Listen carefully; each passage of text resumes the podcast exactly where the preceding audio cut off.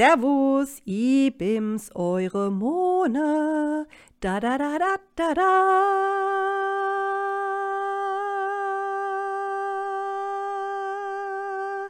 Das Intro wird immer länger, bald brauche ich eigenen Podcast dafür. Hallo und herzlich willkommen, ihr Lieben, zur heutigen Pizza Prosecco Folge. Konzerte im Allgemeinen, ein Konzert im Speziellen. Wir kennen es alle.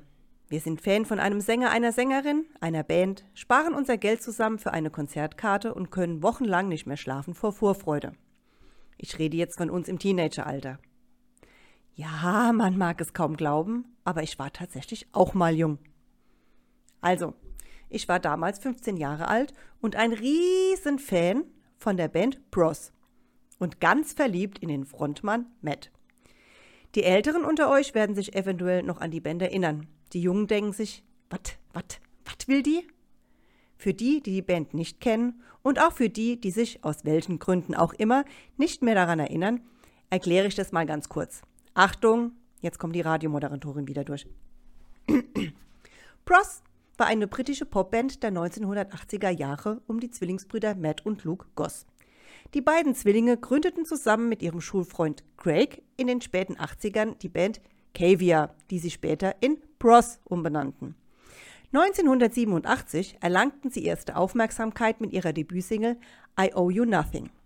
Mit der zweiten Veröffentlichung When Will I Be Famous folgte noch im selben Jahr der große internationale Durchbruch. Das Lied erreichte Platz 2 in Großbritannien und kam in vielen europäischen Ländern in die Top 10. Besonders die beiden attraktiven Zwillinge zogen das junge Publikum an und sie wurden zur erfolgreichsten Boygroup dieser Zeit. Ihre weiblichen Anhänger wurden Prosets genannt. Vier Top-5-Hits in ihrer Heimat folgten im Jahre 1988. Das wiederveröffentlichte I Owe You Nothing brachte es auf Platz 1 in USA, wurde es zum zweiten Top-10-Dance-Hit. Das Debütalbum Push kam auf Platz 2 und wurde über 1,2 Millionen Mal verkauft. So, das ist jetzt grob die Bandgeschichte. 1989 haben sie sich aufgelöst, konnten wohl mit dem Erfolgsdruck nicht umgehen, aber das interessiert jetzt auch niemanden. Nun zur eigentlichen Sache. Also, meine beste Freundin Fratti und ich, damals Riesenfan von Bros. Meine Eltern haben mir zu Weihnachten eine Konzertkarte geschenkt für das Konzert in Ludwigshafen.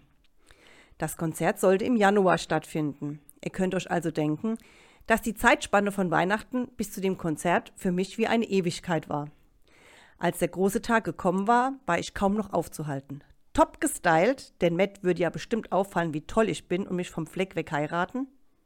Bevor jetzt jemand die Augen verdreht, denkt dran, ich war 15 Jahre alt. Fraddy und ich hatte, hatten in der Woche davor noch mit großer Sorgfalt und Liebe ein altes, von meiner Mutter ausrangiertes Bettlagen mit Fangrüßen bemalt. Fragt mich nicht, was wir geschrieben haben, ich habe es wohlweislich verdrängt. Nun, da das Konzert um 20 Uhr beginnen sollte und der Einlass bereits um 18 Uhr sein sollte, mussten Frati und ich natürlich schon um 10.30 Uhr in Kaiserslautern vom Bahnhof los, damit wir auch ja pünktlich zu Konzertstart vor Ort waren. Außerdem wollten wir ja die Ersten vor der Türe sein, wenn sie geöffnet wurden, weil wir wollten ja in die erste Reihe. Schließlich hatte ich mich ja nicht umsonst so schick gemacht.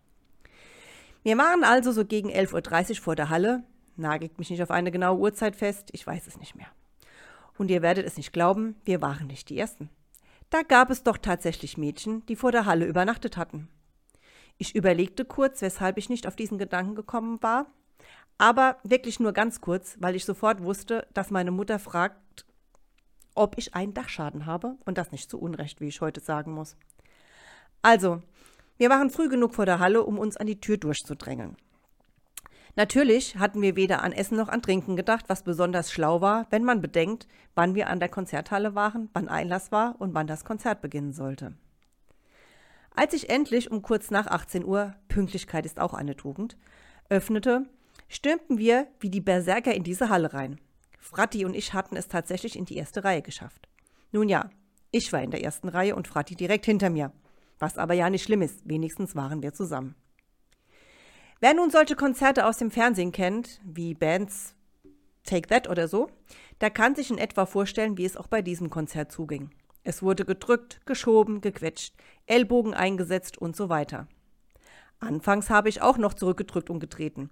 Irgendwann ging das aber nicht mehr, weil du wie eine Presswurst zwischen den ganzen Menschen hingst und nur noch gehofft hast, dass du nicht zerquetscht wirst.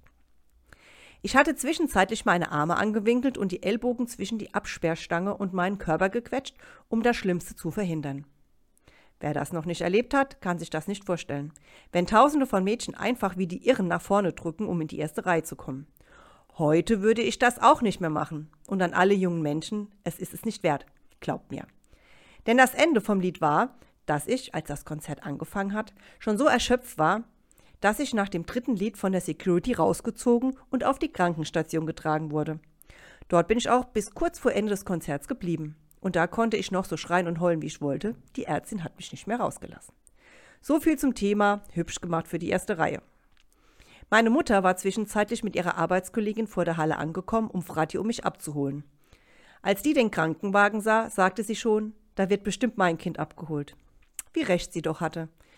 Ich wurde dann mit dem besagten Krankenwagen in die Oggersheimer Unfallklinik gefahren und musste dort vier Tage bleiben. Dank meiner Blödheit hatte ich eine schwere Bauchmagenquetschung erlitten, ganz von den vielen Prellungen am ganzen Körper abgesehen.